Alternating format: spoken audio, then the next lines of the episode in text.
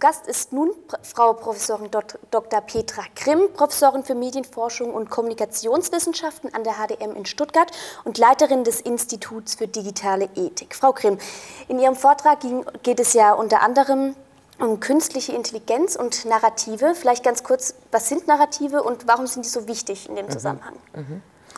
Ja, äh, Narrative sind im Grunde genommen äh, komprimierte Erzählungen, die im Grunde genommen die ganze Zeit um uns herum schwirren. Also in unserem Alltagsleben, wenn wir auf die Straße gehen, wenn wir Fernsehen, wenn wir uns mit Menschen unterhalten, dann erzählen wir uns immer irgendetwas. Und äh, wenn wir von künstlicher Intelligenz und Narrativen sprechen, dann kann man eigentlich sagen, wir haben es mit Metanarrativen zu tun. Das heißt also äh, Essenzen von vielen kleinen Erzählungen, die das zusammenfassen, was wir heute von KI uns in einer gewissen Art und Weise erhoffen oder eben auch, was wir ähm, möglicherweise äh, an Ängsten mit uns tragen. Und da gibt es zwei große Metanarrative, die also aus vielen kleinen Einzelgeschichten erzählen und unter anderem es ist zum einen eben das sogenannte, nenne ich es jedenfalls, das äh, Narrativ des Heilsbringers, also der heilige Gral kann man auch sagen, der hier gesucht wird oder mit der KI assoziiert wird, also Problemlöser für alles, ähm, der uns äh, von großen Fragestellungen wie Ressourcenknappheit, Mobilität, äh, Klimawandel und so weiter in irgendeiner Form befreien wird, indem es uns neue Modelle äh, zur Hand gibt, bis dahingehend die ganz ökonomische Seite im Sinne von mehr Effizienz, mehr Effektivität. Ähm, auf der anderen Seite haben wir dann dieses Metanarrativ der Büchse der Pandora, wo es also eher um Ängste geht, Verlust von Arbeitsplätzen, möglicherweise auch ähm, eben, dass wir nicht mehr die Kontrolle über die Maschine haben.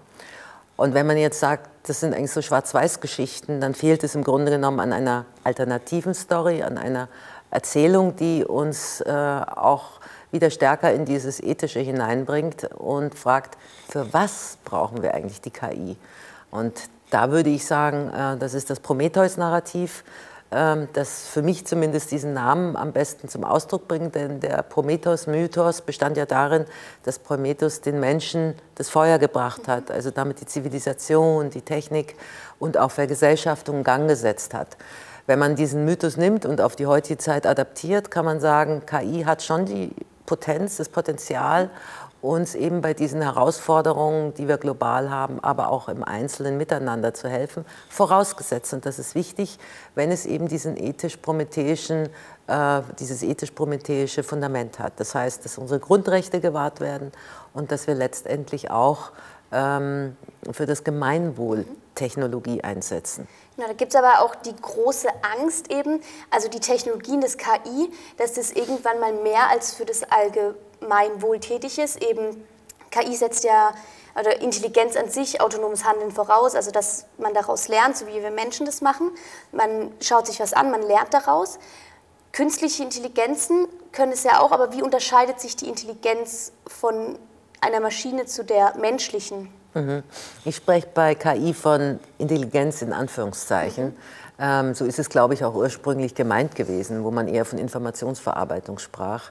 Und es geht ja eigentlich um Mustererkennung vor allen Dingen auch und, ähm, und Wahrscheinlichkeitsberechnungen. Und ähm, was mich wahnsinnig stört, ist, dass wir mit dieser Bezeichnung KI auch permanent anthropomorphisieren, also vermenschlichen. Wir sprechen von KI kann lernen, KI kann wahrnehmen, interpretieren, ähm, sie ist menschenähnlich. Und das ist sie nicht, weil sie hat kein Bewusstsein, sie hat keine Gefühle, sie ist kein Generalist wie der Mensch. Wir können eine Oma trösten, wir können ein Kochbuch äh, schreiben oder ein Rezept eben äh, lesen, wir können malen. Das kann die KI mittlerweile zum Teil auch schon im Pflegebereich oder in der Kunst, aber sie kann nie alles zusammen. Und schon gar nicht hat sie einen Körper und damit keine biologischen ähm, Prozesse, die damit auch zusammenhängen, dass sie zum Beispiel in einem ganz anderen Sinne als wir lernt. Wir lernen durch Freude und Schmerz und kognitive Fähigkeiten. Maschinen lernen auf ganz anderen äh, Grundlagen, nämlich auf Grundlage von Berechnungen. Mhm. Und ähm, das heißt, Sie haben auch, also Sie haben ja den Schwerpunkt digitale Ethik und das ist einfach so, dass die Maschine dann nur so viel kann, wie wir ihr beibringen? Oder inwiefern, wann müssen wir Menschen einem, also der KI dann auch einen Riegel vorsetzen und sagen, so weit wird gelernt oder so mhm. weit und nicht mehr weiter? Mhm. Gibt es ein Beispiel zum Beispiel? Ja, wir haben diese Diskussion ja auch in der EU-Kommission gehabt, wo es ja darum ging, auch so Empfehlungen zu erarbeiten, wo es um die Frage ging, brauchen wir rote Linien, ja, wie in der Genforschung vielleicht. Und ich denke, die brauchen wir schon oder wir sollten uns darüber zumindest äh, unterhalten, vor allen Dingen, wenn wir im militärischen Bereich sind, aber auch in dem Moment, wo wir die KI überhaupt nicht mehr nachvollziehen können, wo also diese Frage der Steuerung und Kontrolle äh, verloren geht und wo wir jetzt eigentlich auch schon die Aufgabe hätten, genau an diesem Punkt anzusetzen. Ein Beispiel, wann, also wann kann die Kontrolle verloren gehen? Äh, die Kontrolle geht schon allein darin verloren, wenn Sie zum Beispiel einen Kredit beantragen wollen und äh, Sie werden negativ beschieden und Sie wissen überhaupt nicht warum. Oder wenn Ihre Versicherung sagt, Sie müssen höhere Prämien zahlen, Sie wissen nicht warum. Äh, wenn Sie halt ein bestimmtes Profiling haben äh, und ein bestimmtes Scoring und Sie haben überhaupt keine Ahnung. Also wenn eine völlige Machtasymmetrie herrscht. Mhm.